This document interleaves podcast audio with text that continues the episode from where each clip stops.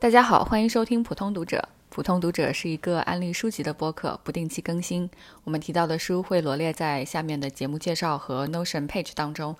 方便大家查阅。大家好，我是 H。大家好，我是唐本。大家好，我是 JS。嗯，我们已经有很长时间，大家相隔了两个月都没有录。一期节目了，嗯，这一次呢，我们是在五月底的时候录四月份的总结，大家都 都比较忙，而且我们创作性突然爆发，大家都在分别录自己的一些小系列的节目，我们这些节目都还存在发展过程当中，慢慢剪辑，然后等到 等到剪辑完毕了之后。一起贡献给大家，耐心等待。然后我们这一期呃，曼兰缺席，等到下一期我们录节目的时候，曼兰回来的时候再跟大家详细的聊一下。那我们今天这三个人，呃，我们先说说自己四月份的时候读书上有什么特别想和大家分享的吗？对我四月份我的生活就属于那种我也不知道我在干什么，但是就感觉好像每次都没有特别多的。呃，就都没有时间那样子。我看了一下我自己写的月总结，我四月份的时候开始去做一些，也是工作上面吧，做一些 research 这种的，所以读了很多就是 research 相关的东西。但是你读了这些东西，读了很多之后，你就没有再多的精力拿去去读一些闲书啊，就像我们聊的这些书，所以我我就基本上没有没有读什么。四月份可能还读了一点，所以我这这期还能拿出来说一说。等到五月份的话，我真的是觉得哇，我基本上没有读什么，就连漫画可能都没有怎么读的那那种的。我也不知道在瞎忙什么，然后也没有时间或也没有精力，然后去读什么呃就是闲书这样子。然后可能到现在我们五月底呃录节目的时候，我才觉得渐渐的好像我又可以开始去呃读书。呃，像我我觉得每一次我可能陷入一个。不知道自己读什么闲书的情况的话，第一个我可能先不读一段时间，然后等我想说不行，我想要再去读的时候，我可能每次都会回到 Alice Smith，而且基本上可能都会从短篇小说开始读。如果不是 Alice Smith 的话，可能别的一些短篇小说吸引我，然后一点一点读，然后再把那个读闲书的这个状态找回来，然后这种 routine 建立起来了之后，可能再接着去读其他的这些作品，或才会想要去找其他的这些闲书读，否则我可能就一直在忙自己其他。他的事情，最近的话，我就是在读那个 Alice Smith 的一个短篇小说集，可能到下一期节目聊五六月份读书总结的时候，可以再拿出来和大家聊一下这样子。我看唐本的那个长毛象，感觉唐本是不是最近在研究关于 BL 什么之类的这些？上面都 在发表了很多对这方面的。是我对我读了很多关于 BL 的那些书啊，或者是论文呀，我觉得没有办法拿到这个呃节目上面 来聊。对，然后之前跟呃给他们推荐的米大大，然后嗯或者我管他叫 Dom 吧，呃那个他前几天来德国找我玩，就顺便也谈到了。唐本的那个长毛象，然后他就问我，看那个呃，他上面发的这些 BL 的这些想法、那个看法，你是不是都能读懂？我说我确实很多都看不懂，不能理解，所以我特别期待你们到时候一起录的那个 BL 的那一期，给我们能够普及一下。啊，好的，这期是下一周我会和他录，然后希望我们尽快让我剪出来之后尽快发出来这期节目。嗯，我在四月份的时候是在中国。待了一个多月，在这个期间，因为我要工作，但是这个工作的过程稍微有不顺利，因为需要用 VPN 翻墙。就很神奇的是，每天上午和晚上的时候网速都比较的快，但是在下午这个期间，也就是德国这边的呃上午这个期间，我几乎没有办法工作，就是因为它非常非常的慢。所以我在四月份读了很多很多的闲书。因为这个时间比较的尴尬嘛，你说这一天你出去，你也没办法出去，因为你在上午和晚上的工作中间。那所以干点什么呢？我就想，那利用这个时间好好读一些书。然后再加上，因为之前不是要和梅一块做了那个单独的一期，然后他那里面有很多的书单，也是我想读，呃，所以就对四月份确实我读了大量的闲书，包括也有之前大家推荐的一些。你比如，我记得那是啊，曼兰推荐的达蒙加尔格特的承诺，还有 H 推荐的菲利普肯尼科特的复调，嗯，就这些之前说的我都。在这个期间把它给读完了。在四月份，我比较关注的一个主题，也是今天在咱们节目中会谈到的，是和旅行相关的一些书籍。正好因为人在旅途，然后就读一些相关主题的书籍也非常好。对，就是这么想的。嗯，那我四月份的话，读书方面。呃，比较奇怪的是，就是我没有办法听书，听书听不太进去，但是可以读很多书。我先想跟大家分享一本书，我先介绍一本书，然后再跟大家分享一下我去了这个作者的作家活动。然后好像是在二月份的时候读了他的书，我就很喜欢，然后看到他有作家活动，我就去了。那我就开始介绍我今天想给大家介绍的第一本书吧。这本书叫做《Big Swiss》。作者是 Jane Began，他的故事的地点呢是在纽约附近的一个叫做哈德逊河谷的城市 Hudson Valley。女主角是格雷塔，四十五岁，没有稳定的工作，比较穷。然后当地呢有一个性爱咨询师，也有点像心理医生，他会把他和客户的治疗过程录音，然后发给格雷塔去转成文字，因为他说他在写一本书，打算把这些整理成资料，方便查阅。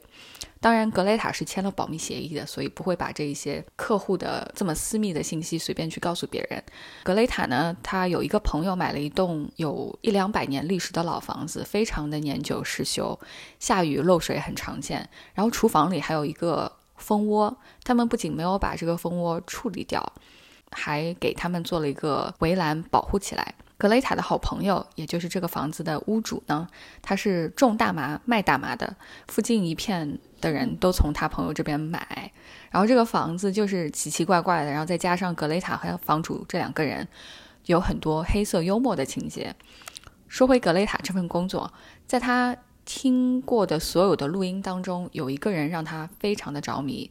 从录音的交谈过程当中，格雷塔知道她是一个金发碧眼、非常高挑、面容姣好的女性。她是瑞士人，所以说话带着一点口音。她是一个妇科医生，已婚，和丈夫的性生活很平淡，也没有激情。她说她从来没有体验过性高潮。她说很久以前她经历过一场非常残酷的殴打等等。无论是他的声音、他的性格，还是他和咨询师的对话内容，这个人的方方面面都让格雷塔觉得非常的有趣，非常的迷人。格雷塔呢，就给他起了一个昵称，叫做 Big Swiss，也就是高挑的瑞士人。因为这个城市不大，而且房主的大麻客户群很广，然后这个性爱咨询师的客户群也不小，所以格雷塔经常能够通过人家讲话的声音认出来这个买大麻的人是谁。记起来他们的童年的创伤，或者性爱的癖好什么的，就眼前这个人最私密、最脆弱的事情，他全部都知道。在格雷塔看来，遇到他们就像遇到小说里面的人物一样，非常亲切。有一天，他在遛狗的公园里面遇到了一个美女，然后听声音就知道是他迷恋了很久的这个高挑的瑞士人。他们两个人相互做了自我介绍之后，他一慌就报了一个假名。两个人就开始了一段非常热烈的婚外恋。与此同时，这个高挑的瑞士人继续去心理咨询师那边，然后格雷塔继续转录他和医生的谈话内容。然后作为读者，我们肯定知道这个谎言肯定是要有拆穿的时候，所以后面就非常非常的精彩。这本书是用对话推进故事的发展，所以我觉得很好读。可以一直一直翻下去，然后我就说一下去听了这个作者的本人他讲这本书，我觉得这见这个作者真的是书如其人，作者本人和这本书的气质非常非常的像，很冷幽默。他说他的构思过程是这样子，他每一本书的构构思过程都是这样的。他说他会列举三句话，其中两句是真话，一句是假话。创作这本书的时候，他的三句话是这样子的：第一个是他曾经和一窝。蜜蜂住在一起。第二句话是他曾经是一个誊写员，也就是，呃，声音转录成文字的这样一个誊写员。第三句话是他的母亲在他十三岁的时候就过世了，然后他就在现场的时候让我们猜哪一句是假话。我觉得现场大家都不太好意思说第三句话是假话，但结果第三句话就是假话。所以前两句是真的，就和小说当中一样，他他和女主角一样住在一个非常破旧的老房子里面，然后厨房里面有一个蜂窝，而且他们也给这个蜂窝做了一个围栏保护起来，他们就和蜜蜂住在一起。然后他曾经也是一个誊写员，他呃以前帮助记者整理采访资料之类的。他写其他的书也是这样的过程。他第一本书是写一个清洁员，就帮别人打扫打扫屋子的。然后他曾经说他在墨西哥也当过一阵子清洁员。就他小说的创作，很多时候是来源于他自己切身的生活的经历。然后再说回这本书，它呃这本书是一个一个关于四十五岁的一无所成的女性和一个二十六岁的美丽成功的年轻女性的婚外恋，不仅仅。主角人物塑造的非常的好，而且就连衬托的角色和跑龙套的角色都写得非常的生动，而且这本书真的是非常的黑色幽默，非常的好读，而且也设置了不少悬念吊你的胃口。我在一开始读这本书的时候，只是觉得它的那个节奏非常好，然后语言很流畅，但我没有想到会这么抓人。我这本书大部分是在地铁上和睡觉之前看书看完的。每一次有空闲的时候，我就会把它很愿意把它拿起来，啊，这是我在二月份的时候看书觉得比较稀缺的一点，所以这本书我读得非常的开心。这本书出版也挺有意思的，就是在出版之前，前面一部分的章节是被泄露了，然后泄露之后反而反响很好，大家都非常的期待，而且 Jodie Comer 这个演员。就是有看《Killing Eve》的话，他就是里面那个杀手，Jodie Comer 买了影视的版权，然后他自己也会演。呃，做这个活动的时候，HBO 的那个制作人啊什么也在场，说你们要问什么，就是关于这个电视剧改编的问题的话，也可以这样子，就还挺有意思的。我是非常期待这本书改成电视剧。然后大家要是有兴趣的话，也可以先读一下这本书，然后再一起期待一下电视剧。嗯，这就是我四月份想和大家分享的一本书和去的一个作者的活动。因为我在德国的书店里也看到那本书，也在我要看的 list 上面。当时我很想看这本书的原因，就是因为这本书的封面，我觉得它的封面的这幅画特别的。特别的能抓人眼球，应该这么说。对对，所以我刚才在 H 介绍的时候，我去看了一下，查了一下这个封面到底是谁画的。然后这是封面是一个现在比较著名的一个美国画家画的，或者至少是从以他的画作为灵感，然后呃成为了这个封面。然后他的这个原画是一个油画，这个原画在去年的时候。呃，拍卖行上以一百六十二万美元拍卖掉了。哦，对，然后因为 H 已经看过这本书，我很想知道的是，H 觉得在嗯不剧透的情况下，嗯，你觉得就是这个封面和他的故事中是有什么联系的吗？我觉得联系不大。哦，但是它是有那种，就是我觉得我看到封面的时候，是一个是让人非常的好奇。你就不知道它这个就就更大的一个画面是什么？你觉得可能只是截取了一个特写镜头，然后你会想去想象，嗯，这个画面之外完整的话是一个什么样的景象？这是一个，我觉得它是一个非常好的抓人眼球的封面。然后我觉得要跟这个书有什么联系的话，一个是它，我觉得它是一个非常 gossipy 的这样的一个这样一本书，然后还有一个就是它充满了这个性欲。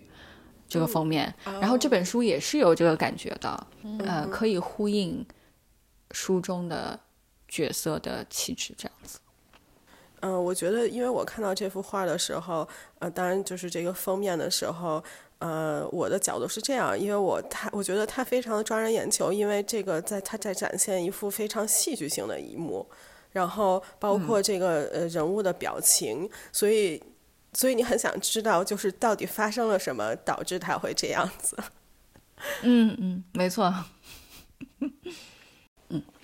那我们开始聊一下，大家四月份还读了什么书吗？呃，我四月份想推荐的一本书，可能和那个 Jazz 说的旅行相关的那个主题啊，稍微有些联系吧。这本书是一本非虚构日文书，然后书名叫做翻译成中文的话，应该叫做《新宿我的解放区》，作者或者是口述者的名字叫佐佐木美智子。然后这本书呢是佐佐木美智子的一个回忆录，或者说是他一个口述史，就有人把它写下来这样子的。佐佐木美智子这个人呢，他是一九三四年在北海道出生的，二十二岁的时候她就已经和丈夫离婚，自己从北海道出来，跑到东京这边。原本他的计划呢是在东京这边的美容学校里面上学，但是他去报道了第一天，听了校长的那个发言之后，他就觉得哦，我不属于这边，然后我不要在这边上学，他就觉得和学校非常的格格不入，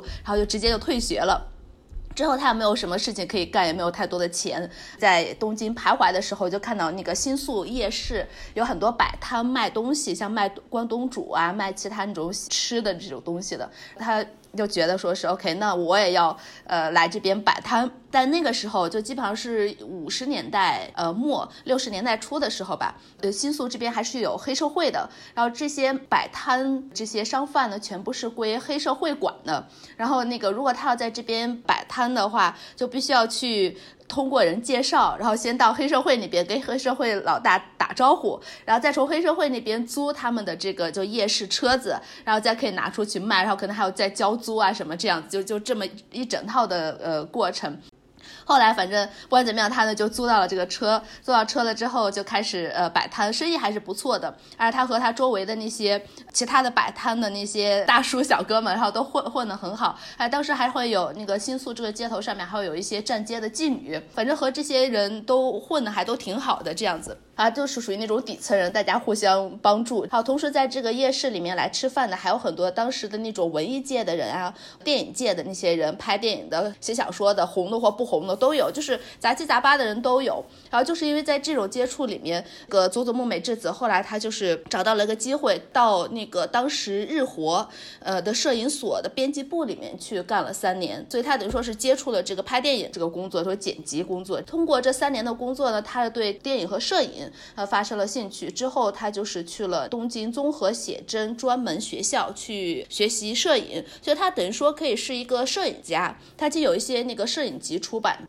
但他最有意思的，除了这种好像是六十年代这种昭和时期新宿这种底层的这个历史，以及你关于日活电影这个口述史，或者从他这种角度的这种庶民的口述史之外，更大的一个比较有意思的他这个人的人生的一个部分呢，是他到六零年的时候，正好他毕业了，正好就赶上了日本的那个六十年代的学生运动，所以他呢其实拿着相机，然后到大学里面去拍了一系列的这种一手资料，啊，后来他也出了。一系列的写真集，同时呢，在这个时候，因为你光去拍呃照片，然后你也不可能就是完完全去生活，去能够养活自己。呃，同时他呢还是在继续开店。呃，这时候他的店呢就是在新宿黄金街。呃，所谓的新宿黄金街其实是一条小街小巷吧。然后这里面大概有超过当时超过两百多家的那种小型的餐馆和酒吧，也是当时那个日本文化，然后艺术，尤其是有点那种呃 subculture 这种亚文化的这种发源地。之一吧，这样子，他又在这个地方开了一个小酒吧，然后后来从这边呢，他又转移到那个新宿呃歌舞伎那边去，又继续开他的酒吧，这样子，所以他你可以看到他这个人是一个一个旁观者，但同时又是一个参与者，因为他开酒吧的，可以见到各式各样的这个人，然后又是参与到其中的这么一个很有点传奇色彩的这么一个人。等到一九七九年的时候，他不开酒吧了，他一个人到巴西去了，移民到巴西，然后他在巴西呢开了九，也是开了九年的那个餐饮店。这样子，然后继续到巴西去开餐馆。好，等到一九八八年的时候呢，他呢移居到那个圣保罗，在圣保罗呢为当地的呃日本二代开设了一个私人图书馆。而他是回到日本去，然后也是通过他认识这些人建立的这些关系，拉了一部分的那种就是呃捐赠的书，然后拉到圣保罗，然后去开的这个私人图书馆。等到一九九三年的时候，他呢是呃从南美这边然后。又回到了日本，然后一直就是到两千年初一直居住在日本这样子。这本书的最开始，然后是二零一二年七月份在东京代代木公园展开的原发反对集会上面，从这个场景开始，然后这时候已经七十八岁的佐佐木美希子，他也去参加了这个集会，然后他还在那边还见了他以前那种所谓的老战友们，就以前参加这种这种六十年代参加学生运动的这些人，他在这个集会上面也都见到了。从这个开始，再去回溯到他以前的这种生活。看我读完这本书，就非常非常感叹佐佐木美希子她这个人的一生，作为一个女性的一生，她结了一次婚，离婚了之后，她她再也没有结婚，然后她可能有几个亲人这样子，然后基本上就是她一个人，她非常外向，非常非常能和别人建立很多关系，然后很喜欢去和别人有发生关系、产生互动的这么一个人，然后也喜欢到处去闯荡的这么一个人，她，读她的这个一生就觉得非常非常的精彩，然后非常非常羡慕这这种人，然后这本书可以算是那种所谓的树民史，就是那个平民史，还有草根的这这种感觉的，然后也可以算是一种口述史，从。另一个角度或一个另一个侧面，可以看到日本的电影的发展史、日本的社会运动史，然后不管怎么样都非常非常有意思的这么一本书。然后我就读完后就非常希望国内可以就是引进，然后出版他的这个回忆录。然后我当时在读完之后对这个人很感兴趣，还搜了一下，然后就发现呃有一个一八年的网上面有一篇文章，然后是对于他的这个采访，你也可以看到他的就是现在长什么样子，他的照片有在上面。然后这个采访呢是呃为他的一个呃摄影集做的一个宣传，他的摄影集呢。就是关于刚才说到的这个新宿黄金街，呃，这段时期的一个摄摄影集这样子，然后我会把 link 放在 show notes 里面，然后大家感兴趣的话可以去点来看一下。不过它这个是一个日日文的，然后所以有能力的话，大家可以就是呃点了后去读一下，就觉得哦这这个。传奇女性，她又不是那种好像一个一个 model，一个好像社会运动家呀，或怎么样，她就是一个庶民，就是一个平民。她去那个拍了一些摄影集，但她基本上一生就是在开餐馆、开酒吧这么一个人，然后去参加的这呃社会运动的这么一个人，我觉得非常有意思的这本书。我很好奇，唐本是出于什么原因看的这本书？我忘了我是怎么样去找到这本书，有可能是在图书馆里面，我随便就是搜，然后就搜到了这本书，看了一下简介，因为首先它的名字就很那个有意思，名字就叫做新宿我的解放区嘛。我想说为什么新宿会是你的解放区，然后我就去搜了一下，然后看了一下它这个呃书的简介，然后又去搜了一下他这个人到底是谁，然后发现哦看起来非常有意思，然后我就拿拿起来开始看，一看我就停不下来了，就这种感觉。好的，那我来说一下我四月份看的一本书。嗯，刚才大家说的都是比较轻松或者幽默的，我来说一个，至少在我眼中，我觉得是啊，读起来我觉得是比较沉重的一本书。虽然它是一本嗯很薄，而且在我没读之前没有想到它会给我带来这种感觉的这样一本书。嗯，这本书的名字叫《Two Trees Make a Forest》，呃，作者叫 Jessica Lee。嗯，看这本书的缘起还是三月份回国之前。这是书店老板推荐给曼兰的众多书中的一本。书的作者 Jessica Lee 是中国台湾移民的后代，父亲是一位英国人，而他本人从小在加拿大长大，期间去英国生活了一段时间，现在定居在德国柏林。在上一期节目中，我有短暂的提到过这本书。嗯，唐本那时候表达了他对这种移民后代带着陌生感和亲近感写中国或者台湾的疑虑。啊，这个一会儿我们可以再讨论一下。嗯，呃，我是带着好奇心在中国生活的这一个月中看完了这本书。啊，它却给我带来了很多的触动。这本书披着亲人逝世。回亲人故土寻根的外皮里面的确有许多作者对自己多重身份的探讨，但是在我眼中，这本书探讨的是如何面对身边重要的人死亡与失去这一永恒的话题，尤其是当这种失去中带着很多懊悔和自责时。作者的母亲一家人在战后移民加拿大。老爷在晚年患上阿兹海默症，逐渐丧失语言和记忆，无法继续在异国他乡生活，被送回台湾，最后独自一人死在台湾的养老院。这是一个让人心碎的故事，这也成了作者动身去台湾的契机。随着作者在台湾生活和旅行的推进，他母亲这一家人在中国和台湾的秘密也徐徐展开。与此同时，作者对台湾的自然有大量的描写，包括科普讲述台湾这座岛屿的形成、独一无二的生态环境、历史原因，以及对岛岛上不少单一物种啊植物和动物的描述。我非常喜欢作者对他在岛上多次徒步经历的描写。套用他自己的话来说，就是我在徒步这个岛上的山丘中。找到了一种恒久和舒适感。当我找不到语言时，我沉浸于其他语言中，植物、历史和风景。作者的中文水平非常有限，中文在他眼中既陌生又充满新鲜感。书中有大量他对中文的思考，比如他比较中文和英文中“岛”这个单词，在英文、德文、拉丁语中，“岛”暗示着水和海洋，而中文却指向山和飞鸟。这种思考大概也只有当这种语言没有被内化的时候才可能出现。同时，他也提到了由于不懂中文而产生的种种限制甚至痛苦。比如一棵用中文命名的树找不到英文对应的翻译，呃，又如他无法直接阅读他姥爷的书信。总之，这本薄薄的书探讨的主题并不轻松，作者的语言十分朴素、平铺直叙，甚至是平淡，但是在这种平淡中蕴含着力量。糖粉呢？我觉得 糖粉应该对这本书会有说，会有可以很多说的地方。我我没有什么很多说的地方，而且这个书是之前看我没有看完，所以我们我不知道后面他写了很多关于自然的这个东西。这样子，我就是真的是当时看了一点，翻了一点，我觉得。我自己不是特别喜欢这一类的寻根类的这种写作吧，而且它就像你说，我觉得它是写的比较干的一个书，而且也是可能是让我没有办法读下去的一点。而且最开始的时候，它有很多科普，可能因为它本身面向的就是一个呃外国人，就非中文的一个读者，所以它有很多的那个科普。中国和台湾，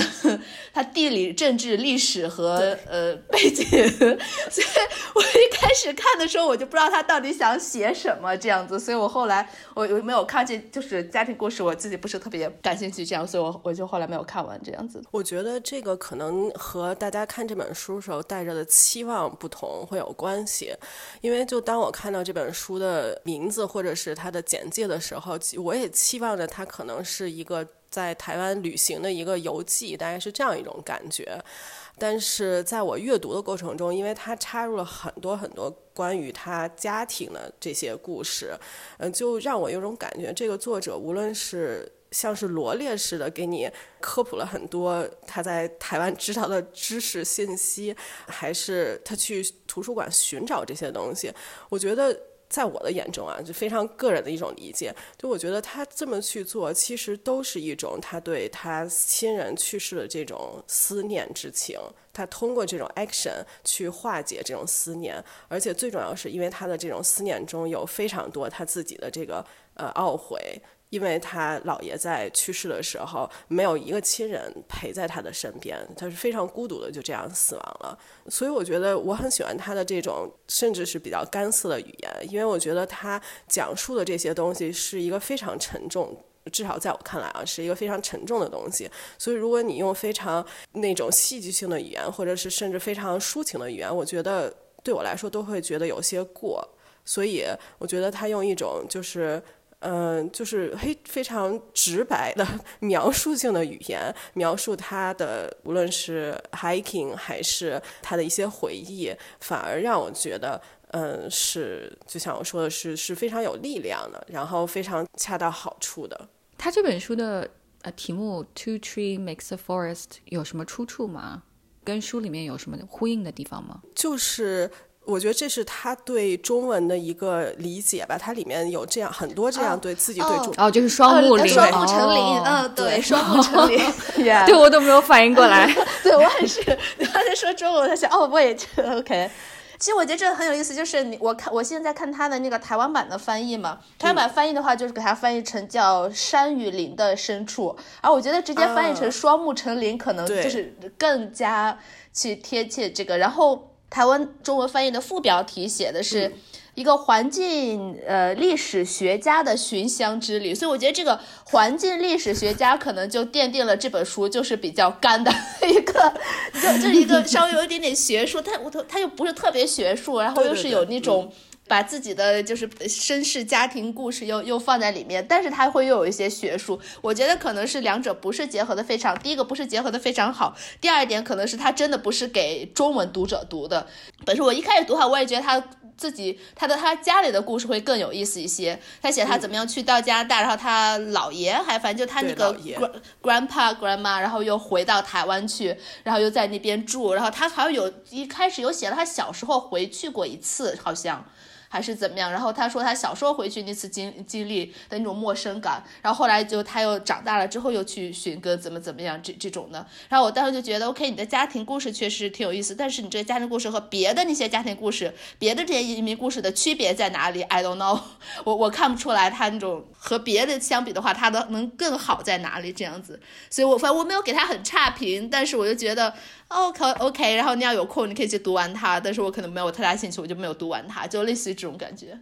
嗯，对，我觉得可能大家读书的这个重点是不太一样的。就像我，嗯，其实不是特别关注他的这种，就是回去寻寻根这个东西，而是呃，更多的关注在他写他姥爷这一代人，他妈妈这一代人的经历。这个作者和我年龄非常的像，所以他的。姥爷的经历和我爷爷的经历非常非常的像，所以是有这样的一种共鸣。所以在这个角度下，你至少我可以理解他为什么 科普了很多，就是中国和台湾的关系，因为他他的爷爷和奶奶都是生在中国，但是由于战争，包括在战争中他们都参了军，最后呃不得已去了台湾，所以呢，他如果没有这个背景普及的话，作为一个没有这个知识人，可能。不能理解，就是他姥爷的这个一生是发生了什么？对。不过在这块，我想说一个，就是我最喜欢、非常非常喜欢他这本书的一个，就是我很喜欢探讨这个关于阿兹海默症这个主题的书籍或者文学，呃，或者戏剧。这个也当然也和自身有关，因为我的两个家里的两个老人，我的姥姥和奶奶都是。晚年得了这个病而去世，最后去很久很久很久，然后去世的。然后我也看到了，就是这个病它会给你的家人、给他自己都带来怎样的变化。嗯，所以我很喜欢就是讲述这些的这种文学作品。然后那个，我觉得他这本书关于这个主题处理的特别的好，或者是写的非常的，至少说让我很很感动。因为他姥爷在患上这个呃阿兹海默症之后，不是被送回台湾嘛？然后然后他姥爷做的一个事情就是开始动笔写自己的经历。他姥爷的经历是非常传奇性的，应该这么说。对他开始写自己的经历，但这个经历一方面很有意思，但是最主要是他呈现出的方式是以这种信件的方式，是写给一个永远他。不会发出去的人呢，他不知道这个信就是谁会能看到，而且呢，因为他患了这个艾兹海默症，他在写的时候经常会有一句话翻来覆去的说，而且没有开头，没有结尾。这个作者对这个信有很多自己的看法或者自己的感受，包括就像我在里面说，他说，因为他最大的问题就是他没有办法直接阅读这个信。所以，呃，让他自己本人也非常的痛苦在这里面，嗯，所以我觉得这块是我非常非常喜欢的一个，就是呃，他对这个主题的一个处理，嗯，因为这个。甚至这个也让我想起去年柏林戏剧节的时候，我看过的一个戏剧，我现在忘了它名字啊，但是它里面也是那个戏剧的主题就是讲的是这个阿兹海默症，但是它处理的方式也特别的棒，特别的精彩。它是将呃这个和呃马航是几年前啊，很多年前马航失事两个作为一种平行的东西。呃，放在了一起，然后你就可以想象，他在这个戏剧中的有一幕，就是过了很长时间，然后马航的这个呃飞机的残骸在慢慢的浮出水面，一块儿一块儿的时候，呃，一片一片的时候，这就像是得了阿兹海默症人中的记忆也变成了一片一片。然后在我读这本书的时候，它就是也让我强烈的想起了这样一个场景。嗯，啊，那接下来我来给大家分享一本书。那也是我四月份读的一本，叫做《Carnality》，作者是 Lina Wolf，翻译是 Frank Perry。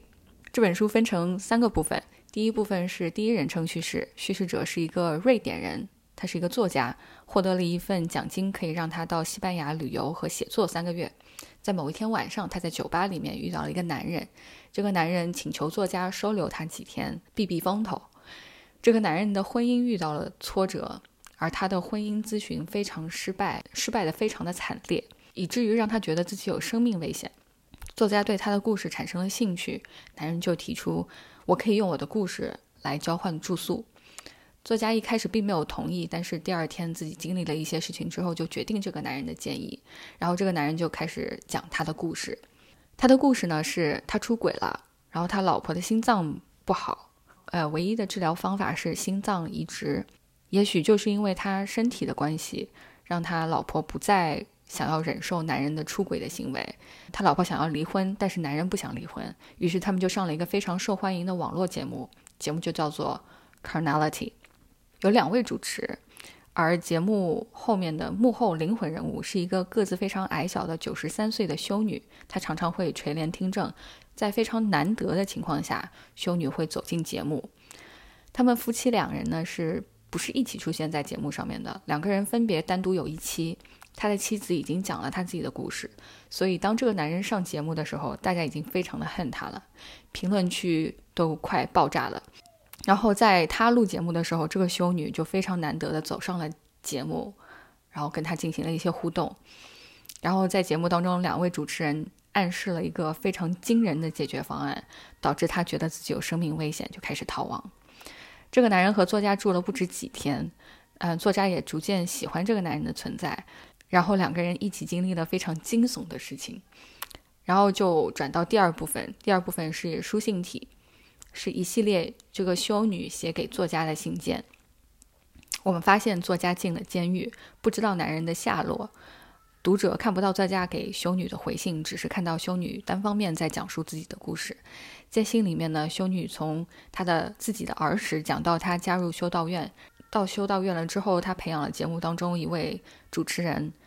然后和这个节目 Carnality 是怎么来的这样的一个渊源。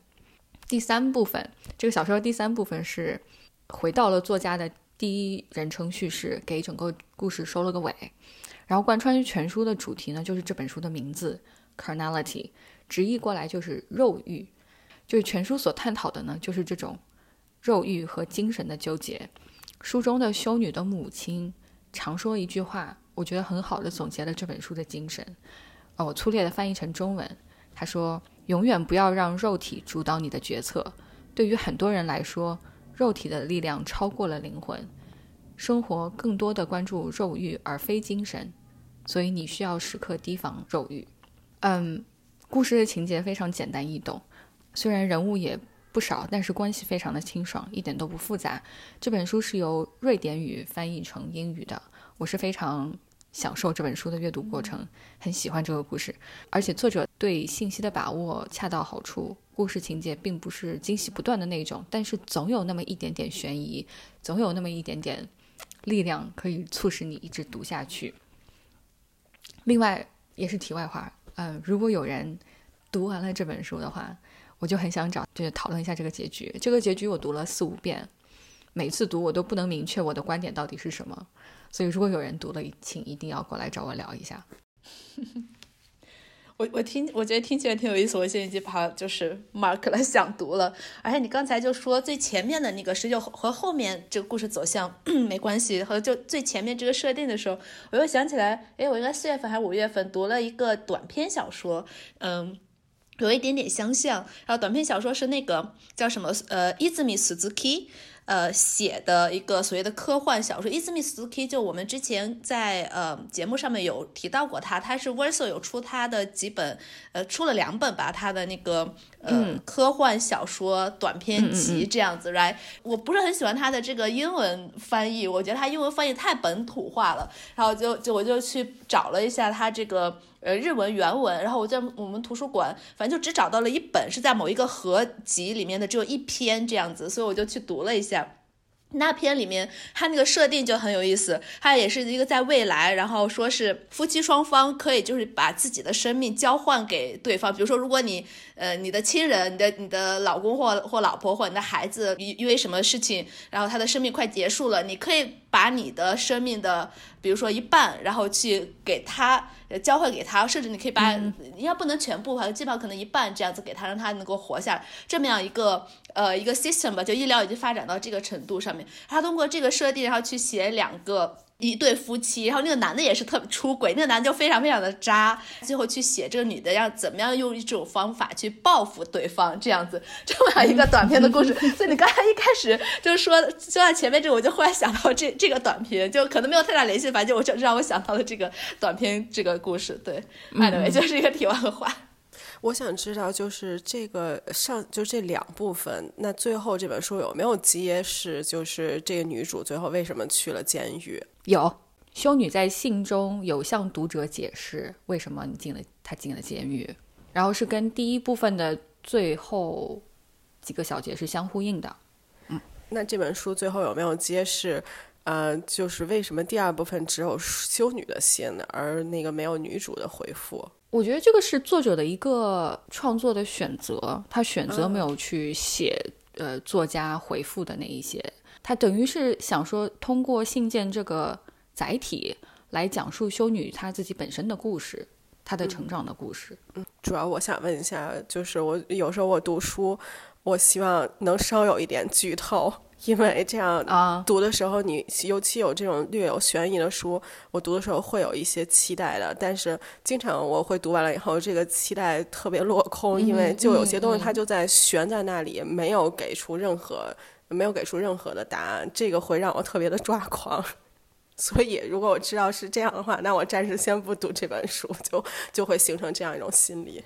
嗯，就是这本书它所有的悬疑到最后都是解释了。只有一点没有解释，就是关于这个作家他到最后的选择是怎么样的。然后这个就是就是比较模糊的开放性的一个一个结局。所以说，我说我读了四五遍，我都不知道他 这个作家他最后的这个决定是怎么样子的嘛。所以说，呃，对，有人要是读了，一定要找我聊一下。嗯，好，那我们继续到唐本。那我现在再说第二本书的话，就是嗯，我之前两个月前就跟大家呃说好，我要来聊一句村上春树的新书啊。对，所以我四四月份看了。那我首先要说我不喜欢，而且我没有看完，我应该看了百分之五十，基本上看到了百分之五十，五十还是六十的样子，然后没有看完，所以就是。呃，可能我我的这个评价没没有说特别特别的公平公正，因为毕竟我没有完全看完，但是我实在是 看不下去了。By the way，然后这呃，我就反正和大家来做一下这个回馈吧。村上春树的呃最新的这个书是四月四月中旬的时候出版的，然后它的中文如果大概翻译过来的话，应该叫做《城市及其不确定的墙》。然后这本书呢，就是呃。Well，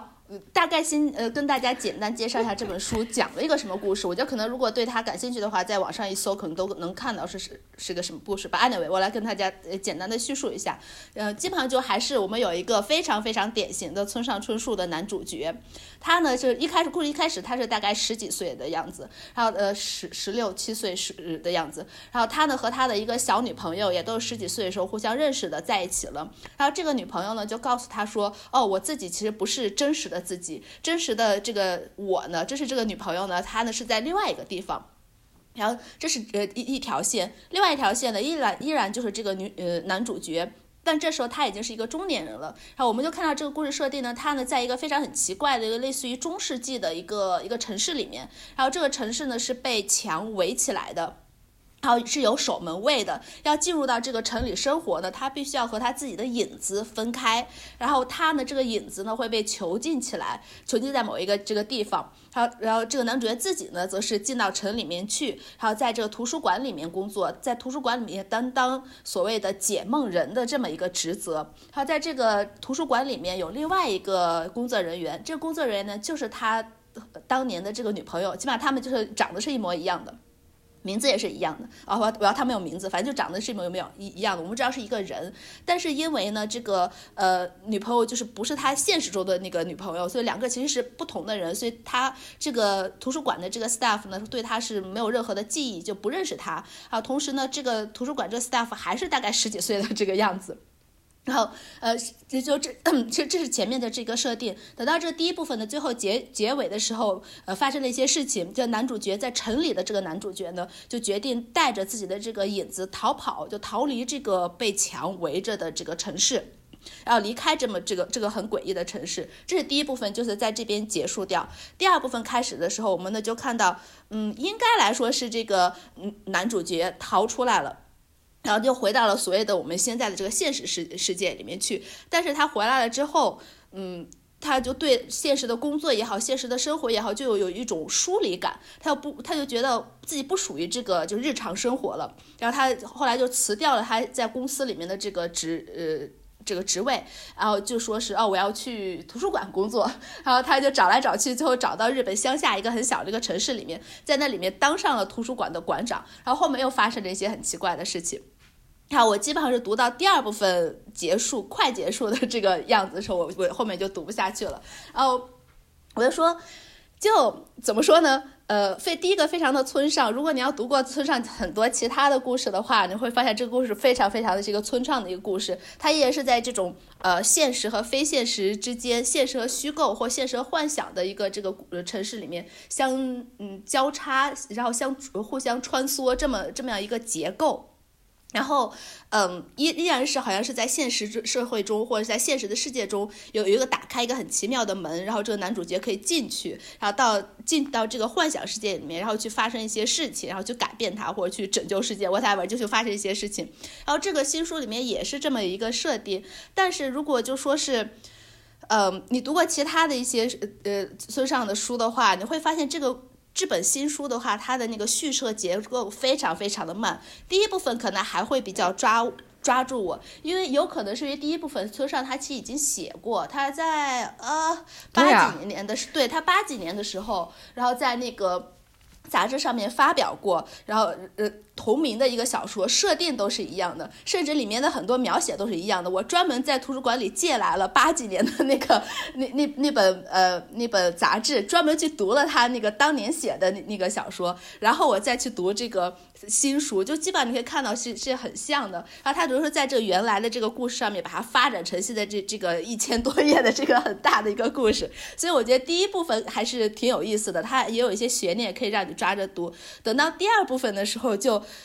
非常的让我没有办法去读下去，也有可能第一个他他后来写到去呃图书馆工作啊怎么，可能和我自己的这个生活联系的有点紧密，然后让我可能读不下去，也有可能是这这这个原因。但不管怎么样，第二部分后它整个节奏放的非常非常的慢，嗯，里面的里面的那个呃悬疑设定的话，我反正我自己也能猜到，然后我觉得。没有太大的意思，然后后来越来越来就就让我对这整个这个故事失去了这兴兴趣，就没有办法抓住我去读下去。我觉得如果是。像你，你不是说你可以和他拿呃拿他和那个 E.Q. 八四比，或或者和拿他和呃奇鸟形状录，甚至是杀死骑士团长这样比的话，我觉得前前面刚才提到这三本的话，都是可以非常吸引人，然后让让引人入胜，设置很多悬念，让你一点一点去读下去。但是新书的话就没有过这种感觉，他在中途就就没有办法抓住我，然后我就没有办法去读下去这样子。嗯，所以我觉得，如果你要是村上春树的粉丝的话，你非常喜欢他的话，确实你可以就是呃买来他去读，就等有中文版，或者是你去读日文版，whatever，你可以买来他去读。呃，但如果你不是村上的粉，或者说是你也没有读过太多村上的书，你想开始读村上书的话，我不建议从这本开始读，我可以建议从像嗯什么他他的比较成名作《E Q 八四》也好，或者是什么《七呃七鸟形状录》啊什么这这种。呃，开始呃读可能会比较好。By the way，这是我的 一个跟大家承诺过的一个反馈。对，读不读的话，就是大家做决定这样子。我觉得他那个你在讲第一部分的时候，又讲到什么影子呀，然后又是图书馆呀。我觉得我读过这个呀，好像就是是不是他之前写过，就是是《巡洋冒险记》啊，还是《世界冷酷仙境》？世界冷酷仙境，对，世界尽头与冷酷仙境，对对对。哦，对对对对，世界尽头与冷酷仙境，就是因为我没有读那本，然后我看到其他上面，啊，就网上面人说这呃应该是就这新书有点像是那个世界，呃，叫什么？世界世界的尽头与冷酷仙，嗯，与冷酷仙境，嗯，就有点像世界尽头与冷酷仙境的仙境的呃序。就有点像那种感觉，这样子就可能接着写的这种的，对，所以我我嗯对，所以就我觉得他的故事其实设定都真的都差不多，真的都是差不多，他的那个没错，对，就都逃，真的都差不多，而且他经常写图书馆，还。而且，而而而且他他这里面就真的是当上了图书馆馆长，好像一其他人好像没有他当馆长，起起码反正我读过的好像没有当馆长，图书馆会有出现，但他起码这个角色没有当馆长。哦，对对对，就海边的卡夫卡有有一个图书馆，然后世界尽头冷酷仙境里面有个图书馆，然后他还写过一个短篇小说，叫做我只看过英文版，叫做《Strange Library》，是一个。嗯，对对，短短篇小说，然后有点恐怖元素在里面。然后，对他，我觉得他的那个小说吧，你就是基本上可以把它，呃，总结出来几个元素，然后他会把这些元素拼贴起来，然后形成一个新的小说。对我，但我觉得就是呃比较好，就是就是他以前的那些小说，虽然你可以看到都是同样一个元素，就像你说的都是拼贴起来的，呃，但是呃叙事很好看，可以抓住你，你会想知道到底怎么回事，到底怎么回事，来。但这本这这这个新书的话，到中途我就不 care 到底怎么回事了，我不 care 它里面任何一个角色，就男主角首先我是不 care 的，因为他男主角都是那个样子，他没有任何的起码 development，他的所有的那个书里的男主角，你可以看到他都是那个样子。对读者来说，比较吸引你的是围绕在男主角周围发生的一些事情，发生一些谜团，然后或者其他这些呃比较有意思的角色吸引你。呃，但是这这个新书的话，就读到中间，我就觉得哦，no no no，我就就没有办法可以 吸引我读下去这这样子的，因为我我读到中间，我可能也会觉得，应应该来说，我就算读完了，我也不会。他也不会给我一个答案，说到底这个城市是怎么回事，到底这个影子是怎么回事。他，我就，而且或怎么说，就是我不是很喜欢一个书，你又不能抓住我，你又不能让我想很多。就第一部分的时候，第一个可能还有一些，就是哎，为什么会有这个城市啊？哎，为什么呃这个呃他的女朋友说我不一样？那他这个女朋友到底是影子还是真实的人？就起码有这些东西，你读的时候你会想，对吧？然后呢，等第二部分的时候，你看到哦这个。男主角带着他的影子，就就逃逃离出来了，逃离到这个城市里面了，又开始去讲这个故事的时候，就会讲，哎，那我们现在这个主角，呃，到底是是真的他的影子呢，还是他的这个真实的本人？到就感觉好像就混在一起了，你不知道谁是谁了，这样子也会给你一种这个悬念，让你想去读下去。但但是你读到后面去，你不 care 他到底是影子还是真的人，我觉得他和这个故事可能就关系不太大了，这样子，起码就第二部分的中间这个故事的。呃，讲述方式来说的话，可能就是抛他抛弃了这个，还是怎么样？我觉得，嗯，好像艾利维，反反正我自己不是特别喜欢，我觉得没有太大意思。这样，J S 有什么要说的吗？那个 J S 对 J S，你有读过什么 村上的书或怎么样？J S J S 村上春树只读过一呃读过一起什么挪威的森林这些，但是这太久远了，已经忘记了。我只读过他一本，让我印象非常深刻的就是《E.Q. 八四》。然后我记得我当时读这本书的时候，刚开始惊为天人，我觉得他的故事写的特别特别的好。然后就像你刚刚说的，他的这种呃，让你恨不得一口气马上读下来这样一个呃，但是我确实非常的不能接受他对里面女性，还有其实男女之间的这 些种种的。实在是看不下去，所以《E.Q. 八四》出第二本的时候，我都就没有再看。《E.Q. 八四》对，说真，《E.Q. 八四》我也没有看完，就我，而且我也是确实第一次看的时候，我觉得是挺好看的。然后，那也是中途可能就没有太大吸引我读下去。我可能最觉得最好看的是那个《奇鸟形状录》，我起码看了两两本。好，等到看到第二本，我大概知道是什么故事。我第三本就完全没有看下去了。然后我我完完全就是他这种长篇的，我看完的话是那个《杀死骑士团长》。然后这个是一可以算是我完完全全第一次读他这种长篇。我觉得他前面那个就是早期的那个叫什么《挪威的森林》啊什么这些，和他后面的还是不太一样的。就就后面这种《E.Q. 八四》《奇鸟形状录》和《杀死骑士团长》，他们就整个元素什么都差不多的这样子。所以我觉得真的读一本其实差不多。其他故事其实讲的都是差不多的这种的，对。好，J.S。嗯，那我调整一下我要说的书的顺序，因为那个唐本讲了一个非常著名的呃男性作家，那我也先来说一个也是非常著名的男性作家最近出的一本新书，就是 Salman Rushdie，呃，中文叫什么？鲁诗迪吧，给他翻译成啊，就是写那个撒旦诗篇。呃的这个，嗯，因此而遭到放逐的呃一位对非常著名的作家。然后他在最遭到追杀吧，遭到追杀，对，遭到放逐和追杀。然后去年他呃也应该也大家听到过新闻，他在美国的一个对一个。呃，节目当中被呃被刺呃就是叫什么被袭击了，对，嗯嗯。对，然后那个刺伤了他的左眼，还对刺刺伤了他的导致他一只眼睛，对，导致他一只眼睛现在彻底失明，呃，然后身心受到了重创，嗯，我。我会读他的书，是因为就是之前说和梅一块做的那一期中有一本书是讲他的，叫《午夜之子》，然后《The Sound of Midnight》，然后呃，我就发现哎，他就出了一本新书，叫《Victory City》胜利之城。嗯，这本书我看了一下介绍，觉得特别有意思，所以后来就去读了。嗯，我觉得这本书非常非常的 Rushdie。就和村上一样，嗯，他也有这个呃，鲁西迪也有非常多自己喜欢探讨的东西，还有他的这种文风。嗯，我对这本书的感受是阅读过程非常的顺利，就确实那个故事你也很想看下去，包括因为它的文字很有幽默感，嗯，很好看下去，但是也有我不太满意的地方，嗯。我先说一下这个书的大概讲了一个什么故事。它是虚构了呃印度南部的一个国家的兴衰，然后把时间设置在十四到十六世纪。嗯，全书的开场是在一场战斗、一场战争当中，呃，男性全部丧生，所以这些男性的妻子们全部选择自焚而亡。呃。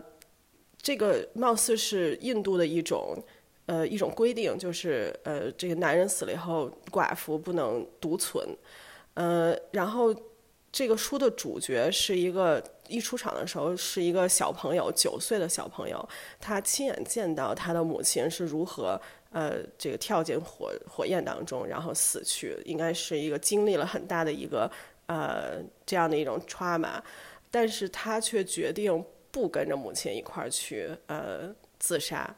呃，然后他就和一个他在一个比较嗯一个很奇怪的一个男性僧侣身边长大，并且这个这个僧侣经常会虐待他。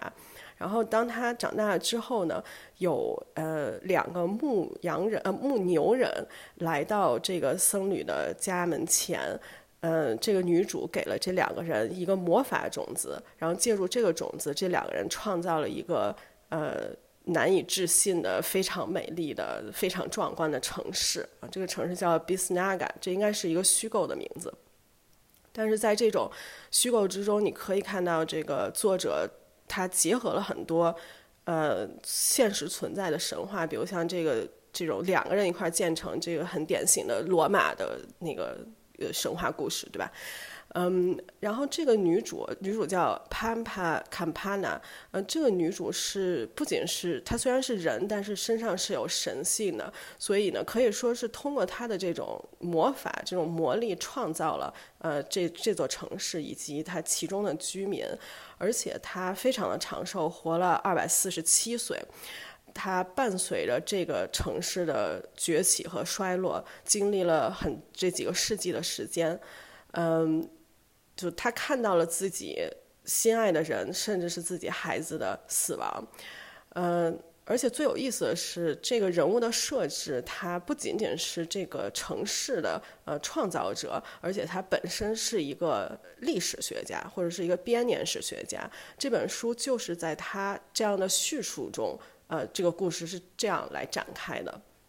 然后，所以，嗯，就可以看出来这个呃。作者鲁西迪是有这样一种暗示，就是呃，人类的历史无论是多么的波澜壮阔，但是你需要有作家之手把它给写出来，或者他在探讨呃现实和虚构之间的这种种种关系，这是他非常喜欢的一个一个主题。嗯，然后呃，第二个我觉得他很喜欢的主题也是在这个书中再次出现，嗯，就是他愿意把这种真实的历史和这种。甚至是在这种叙事传统中，已经有了很很长时间的这种叙事传统结合在一起，然后来讲述，用他这种非常魔幻现实主义风格的方式给讲述出来。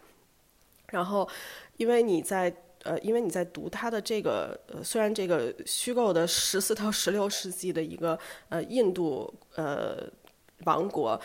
虽然是读的这样一个故事，但是呢，啊，你能看到这个。这个王国隐喻着很多现在当代的国家，或者甚至是美国，或者是嗯，每个人可能有自己不同的解读啊。就这个国家，它受到了很多外部的攻击，但是同时它的内部是分成了两大派，一个是狂热的宗教支持者，还有一派是自由派啊。他们的这种争斗，呃，时而一方在上风，啊，时而一方失败。这个我觉得非常非常典型。现在，现在这个。啊，现在当代呃政权政治当中出现的一个呃出现的一种呃模式，然后嗯，同时他这个书模仿了呃这种呃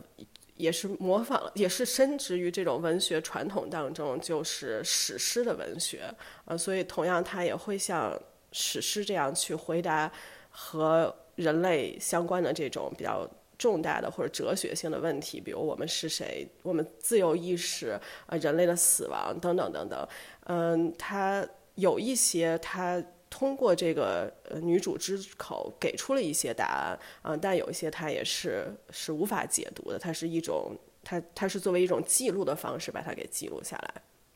嗯，我觉得，嗯，哦对，再说一个就是花，就是花花边吧，嗯，这个。女主在最后一个小小的剧透，这个女主在最后，这个作者也是给她，因为这个城市最后失败陷落，然后这个女主的最后也是她呃双目失明，然后嗯，至少在我读的时候会想起，比如那个。这个这个《伊利亚特》《奥德赛》的呃河马，但是这确实也是一个非常大的巧合，就是这个作者像我们之前说，他在这个呃这样的一个对他的呃对他的这个攻击的行动当中，他自己也变成了一个呃有一只眼睛也失明了。不过这本书的创作的时候，他还没有经历呃这件事情，对。然后呃我对这本书不是特别满意的地方是。呃，有我看到有很多评论把这本书评论成是一个具有呃女权主义思想的一本小说，因为它塑造了一个女性的呃统治者，呃一个非常强大的女性啊。但是呢，啊我自己不这么看，嗯，我觉得这个鲁西迪在他讲述这个书中是有他自己局限的，或者也可也可能是他刻意进行了这样的一个处理。嗯，就因为在我看到这种描写女性的，呃，描写尤其是女性困境的这些书当中，呃，我能感觉到明显有两种不同的作者，一种就是他试图创造一些人物，他打破这种困境，或者你能看到他跟这种困境的一些斗争，他自己的一些反思，但是还有一些作者他是没有这些的，他是。让读者赤裸裸的看到，呃，这些人物在其中的这些困境。然后我觉得，呃，鲁西迪是属于后者的。嗯，至于他是有意这样做还是无意这样做，这个我很难去说啊。嗯，就比如说，你能感觉到这个，呃，就至少是我觉得很惊诧的是，他作为一个呃具有神力的这样一个人，但是他在很多情况下，你觉得他可以去用神力解决的，他却。呃，并没有使用神力，然后他想去创造他的这个城市是一个男女男女平等的一个社会，但是在事实当中是，呃，这个社会中有非常多的重要的职位是由男性控制的，然后他本身也是有许许多多的束缚的，对，所以，嗯，所以在这一点上可能。当我想到是一个女性的统治者的时候，会有其他的一些期待，但是在这一点上，确实这个人物啊，并不是这样一个走向。不过，我觉得尽管如此，他对就是这一个主要人物的一个嗯，就是前前后后，因为这本书很长，大概有四百多页，应该是，嗯，但他有一点我觉得处理的非常好，就是。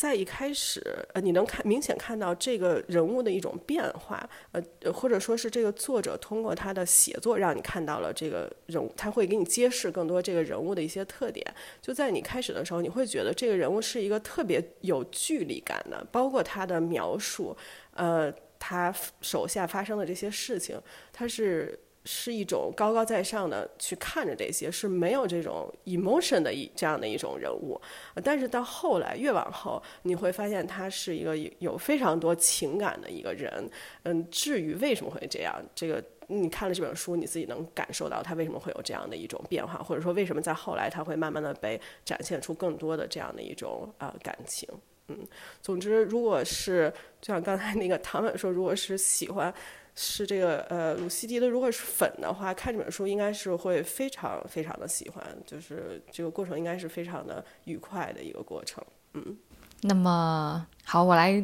给大家介绍我想提的最后一本书。嗯，刚才我提到的那本书是涉及到了一个修女，然后这本书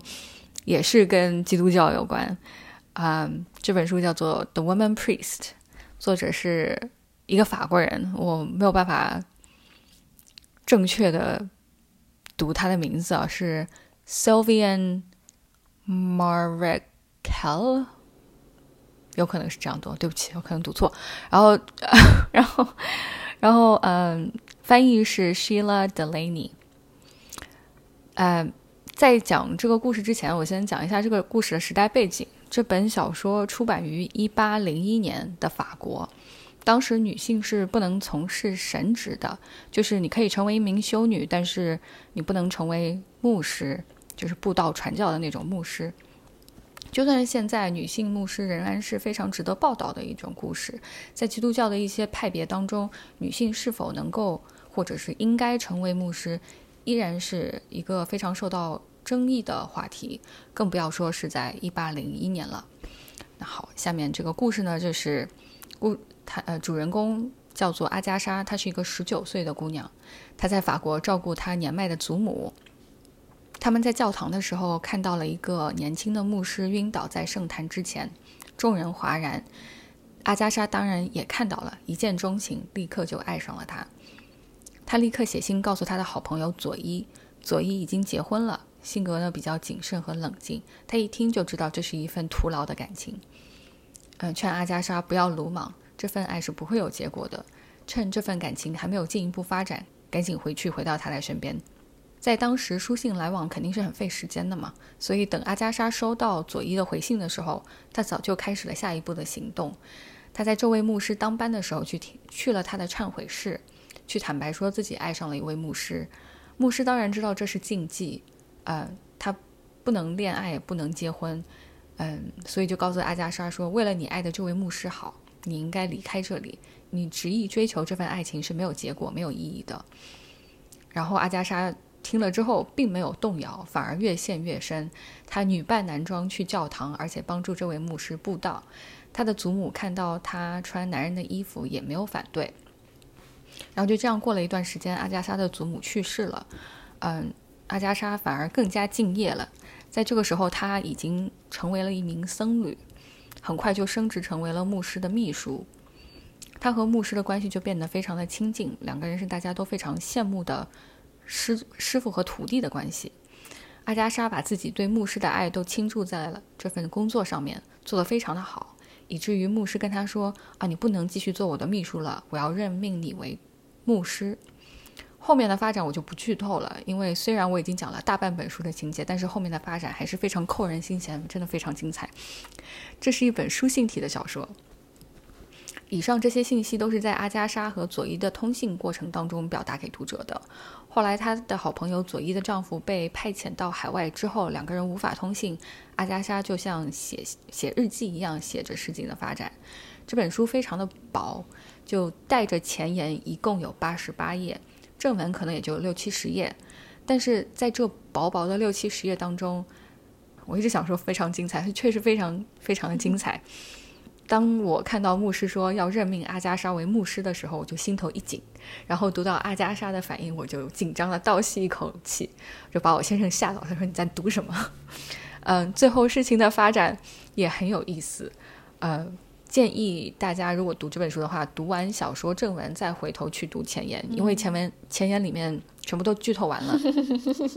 它是一篇，对它，因为它是一篇分析的文章，所以最后肯定要就是连带这个结果后面的事情的发展一起分析嘛。就分析了小说里面的一些意象，也介绍了一些呃作者的生平，他的政治立场。然后这个作者本人他是很。挺不寻挺不寻常的一个人，他是一个很反政府、反宗教的一个人，在当时也算是一个比较呃比较女权主义的一个男性。这本小说它其中的一个点就是，女性完全有能力从事神职工作，她们的工作能力完全不是一个问题，唯一的阻碍就是她们的性别。然后同时也讽刺了宗教的虚伪啊等等。呃，这本书我在。讲一下这我为什么会去读这本书。这本书是我在逛图书馆的时候无意当中看到的，我就看到一个很薄的书籍，然后写着《The Woman Priest》，然后这个这个标题就让我很好奇，我就拿下来一看，封面是一幅黑白的画，描绘了一个男性扯着一个女性的衣服，导致女性的胸脯裸露，它是露点的，然后我就被封面惊讶到了。这个封面好像和这个封这个书名也很不搭的样子，我就翻开来看前言，我就看到说它梗概是一个呃十九世纪初的法国小说，然后讲的是一个女性假扮成男人，然后成为成为了一名僧侣这样的一个故事，颠覆了当时的社会认知啊什么的，啊还要挑战了当时的社会制度。然后翻到正文的时候，我看到书信体小说，然后本身就非常爱读书信体小说嘛，所以我就立刻非常果断借出来看了。然后我就想吐槽一下这个封面，我是后来看前言才知道，这个封面呢是当时小说里面唯一的一幅插画，描绘的是书里面非常后面的一个情节，而且这个情节是书里面一句话就讲完了，但是当然他们就挑了这个情节出来 画出来，完全不是书的重点，但是因为漏点啊，可能吸引眼球就比较好卖吧。然后我去呃 Goodreads 上面想要做标记的时候，发现当时只有七个人读过，现在我做了标记就有八个人读过，我就很惊讶，就想到这本书就很想拿这本书出去宣传，满街吆喝，就这么好看的故事居然没有人读。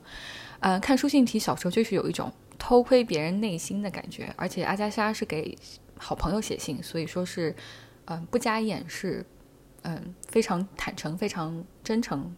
直入内心的，然后就直接和读者建立了非常亲密的关系。如果说大家和大家对当时就是一八零一年的这个呃宗教啊，法国宗教啊，然后跟对这个故事有兴趣的话，我非常推荐大家去读一下，一共就六七十页的样子，非常的快，一个下午你就可以读完。然后我我是很好奇这个作者，然后我去搜了一下，然后又发现哇，这个作者是属于那种西方马克思呃。左派那那一个的就是先驱者，真的，然后他的一些什么思想，对后来的那种乌托邦，然后社会主义，然后共产主义都有造成了很大的影响，甚至是乌托邦无政府主义这样子。然后他的一些，如果就是除了这个，好像我看了一下，起码 Wikipedia 上面告诉我说，只有这个呃小说，而还是那种中篇小说被翻译成了英文的，其他的好像还没有英文翻译。但是如果你看到下面，还有那个。呃，就是外界链链接的时候，它会把你连到那个呃，就是呃，Marx Internet Archive，就是这是一个非常大的一个马克思主义的网上的就是文章的一个集合。然后它的上面有一些它的其他的一些呃，当时写的一些 IC 啊什么，可能会呃更加表达他的一些政治和呃哲学上面的立场。然后而且还有一点我很有感觉得感兴趣的是，它这个是。就是他是怎么把它分类的？他把这个人是放在那个法国，呃，革命以及法国黑就 French Revolution and French History 这这个里面的，所以他应该还是和那个法国革命还是有一些联系的。所以我觉得这个人非常有意思，就是可能除了这这个小说之外，哈，我可能会去想看一下，呃，读一下 Introduction，然后看一下那 Introduction 怎么样介绍他这个人的，然后去可能看一下他这个人和这个西方马克思主义这一派的联系啊什么的。确实就是我之前我也不知道这个人，就觉得哦，好有意思。对，我看 J.S. 还有一本想要推荐的，对吗？对，还有一本。呃，其实这顺带想说一下，啊，就是因为我说在嗯四月份的时候，我读了，本身也读了一些游记，呃，包括之前所说的第一本推荐的这个《Two Trees Make a Forest》也是这种类型的嘛。然后，所以碰巧我就嗯，又找到了一本指导写游记的书，然后看了一下，觉得很有意思，叫呃《Writing Abroad》，呃《Guide for Travelers》，作者是 Peter Chilson 和啊 Joan B. Mulcahy。嗯，在我在中国这一个多月，有许多所谓的见闻和感受，当时非常的想记录下来，却不知如何动笔。然后正巧手中的这本书就拿来读了。这本书结构非常的清晰。呃，两位作者在开篇就提到了他们写这本书的目的是帮助旅行者加深对另一种文化的理解，并将这种新的认识用清晰而生动的散文写出来。呃，作为读者，我觉得这本书不仅达到了这两个目标，而且还给我带来了三重惊喜。呃，第一个惊喜是，这是我读的第一本讲写作的书，里面介绍了很多实用的写作技巧。啊，两位作者精心设置了很多写作练习，即使你是写其他的主题，呃，也是一个不错的借鉴。呃，而且对于我来说呢，就是我是以我多是以读者的身份去看一本书，但是这本书也提供了一个作者的角度，因此这会让我在看其他游记性的作品的时候，也会时不时的能够从这个角度去阅读、思考作者的构思过程。第二个惊喜是，嗯，这本书给我带来了很多对旅行本身的思考，比如他谈到了 traveler 和 tourist 的区别，谈到了沉浸式旅行，谈到了当面对自己不熟悉的地域和文化时，如何有意识处理自己的这种他者的眼光，谈到了什么是文化，谈到了人们通过旅行如何观察到自身的变化等等。嗯，这两位作者。都是白人，但是在读这本书的时候，读者能够感受到他们对自己视角的局限性是有着相当的自觉的。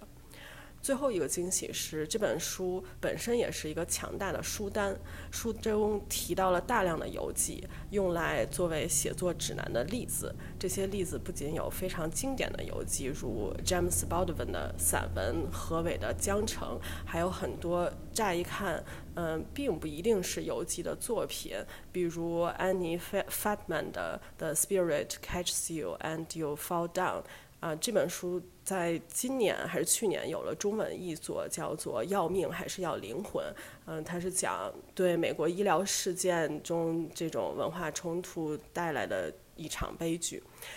总之，就是这本呃旅行写作指南也给我安利了很多我想继续看的这些游记的书。